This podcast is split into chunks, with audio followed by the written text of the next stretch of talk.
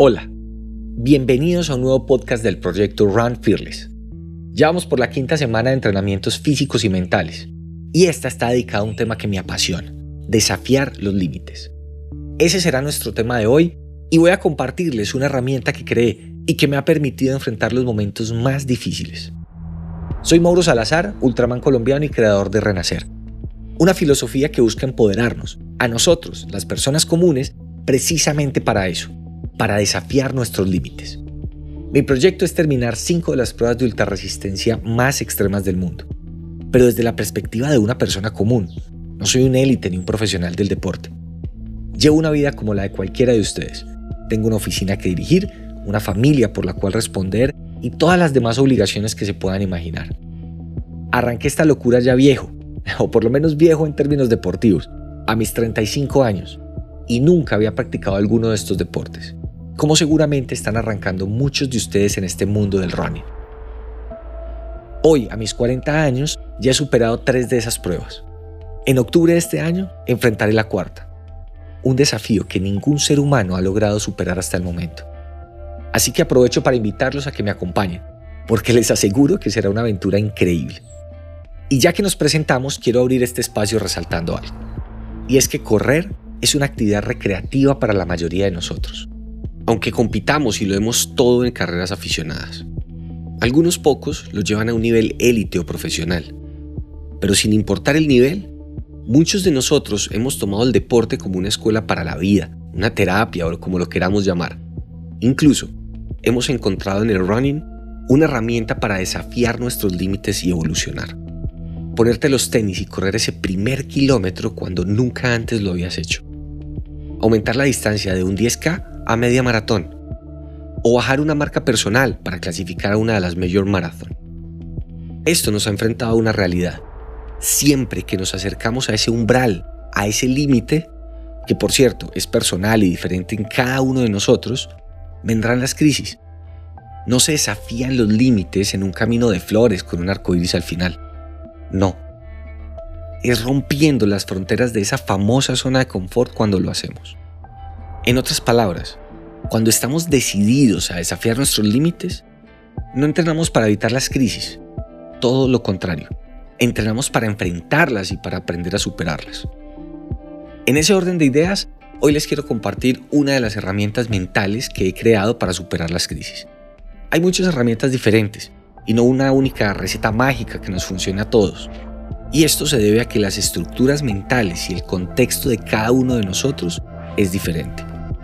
Así que la comparto con la única intención de que la pruebes, la ajustes a tu realidad y la mejores para aplicarla en esos momentos difíciles donde sientes que estás a punto de rendirte. Entremos entonces en materia. La herramienta la he llamado Zoom Out y quiero empezar haciéndoles una pregunta. ¿Cuánto tiempo podrías correr antes de que empezaran los dolores y la fatiga intensa? ¿Media hora? ¿Una? ¿Cinco? ¿Diez horas? ¿O tal vez más? Cada persona tendrá su respuesta. Pero para efectos prácticos vamos a decir que en promedio una hora, lo que equivale a correr a un ritmo recreativo una carrera de 10K, habiendo entrenado medianamente bien para correrla, por supuesto. Después de esa hora de estar corriendo sin parar, ya te duelen los pies, por supuesto. Y la piel en algunas zonas se empieza a desgarrar por la fricción, las famosas ampollas y rosaduras. Para los que corren largas distancias y empiezan a acercarse a su límite, llegan los calambres en los gemelos.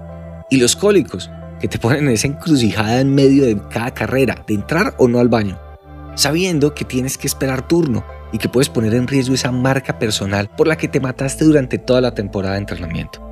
Finalmente, para los que hacemos ultradistancia, las rodillas y los tobillos ya están inflamados. Y los dolores llegan incluso hasta la espalda y el cuello donde se presentan espasmos que te destruyen la técnica de corrida. Y hasta mantener ya la frente en alto te cuesta. El hidratante ya no lo soportas. El estómago se te cierra haciéndote vomitar cada tanto. A lo que voy es que sin importar qué distancia estés enfrentando, siempre que estés acercándote a tu límite, llegan las crisis.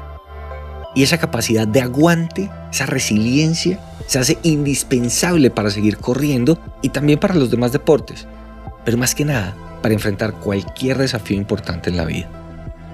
¿Cuál es esa capacidad de aguante para poder superar esos cinco años de universidad? O para consolidar un nuevo negocio.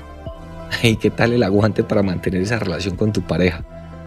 Siento que lo que he aprendido corriendo ultradistancia aplica para muchos campos en la vida. Y aquí viene la pregunta importante. ¿Qué le dices a tu mente cuando después de esa primera hora llegan los dolores? Pero sabes que te faltan otras 10 para cruzar la meta. Sí, 10 horas más. 10 veces lo que llevas hasta ese momento. Pero con la certeza de que ninguno de esos dolores va a disminuir. Y mucho menos a desaparecer sabes con seguridad absoluta que va a pasar todo lo contrario. Cada uno de esos dolores va a hacerse más intenso. Y no solo eso, también van a ir apareciendo nuevos dolores en el camino. Cada uno más salvaje que el anterior. Hasta el punto en el que hasta respirar te puede hacer llorar. Literalmente, por esos espasmos que empiezan en los músculos intercostales. Esa era exactamente la situación que enfrenté en la última etapa del Ultraman.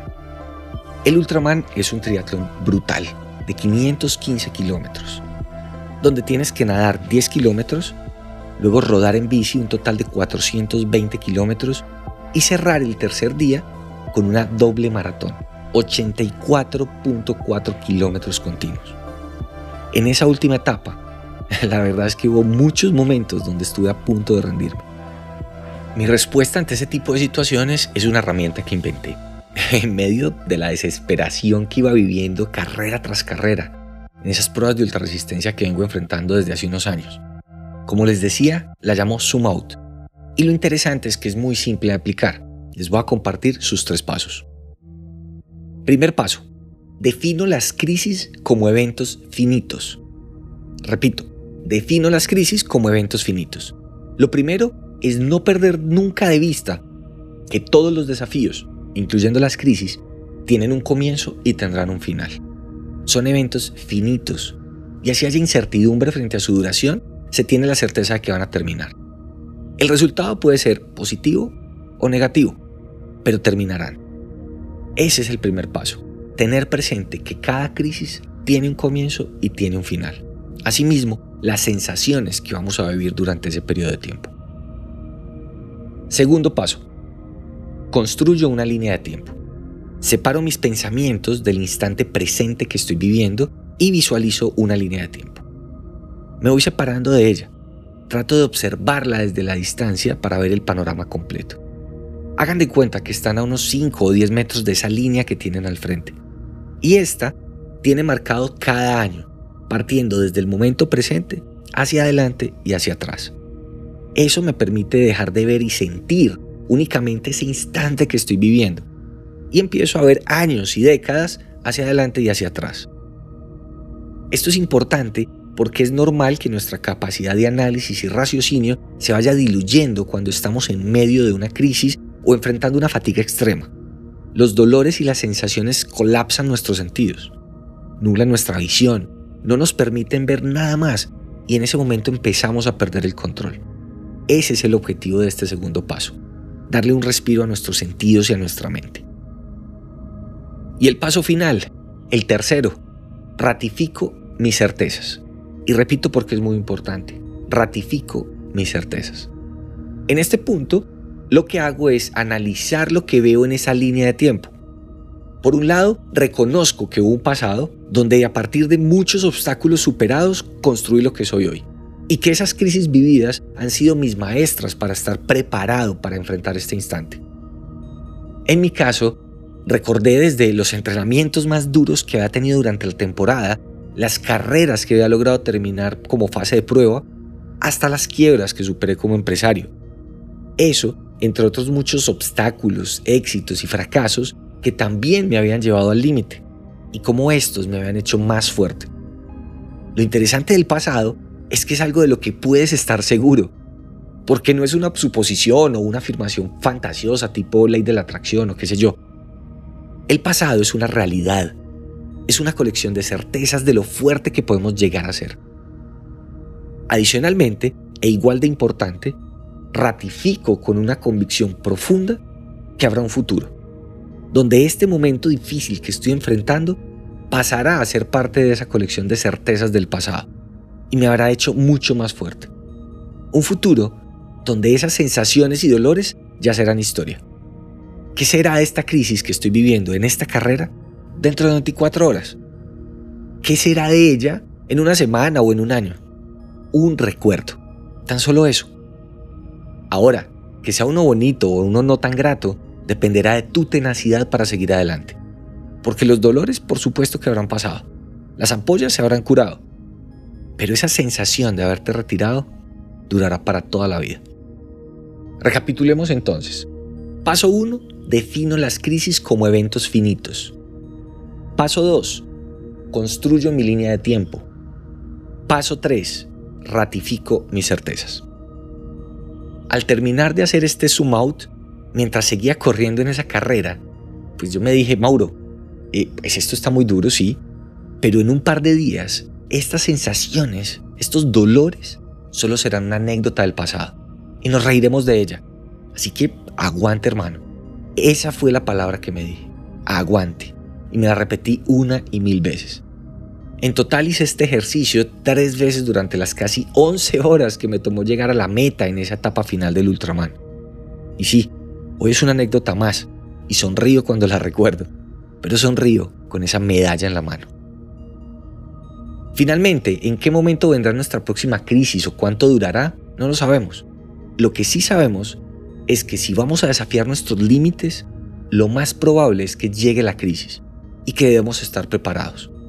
Los invito entonces a poner en práctica el zoom out durante sus entrenamientos, no en todos, ojalá en los más difíciles y en los escenarios lo más parecido a lo que van a enfrentar en la carrera real.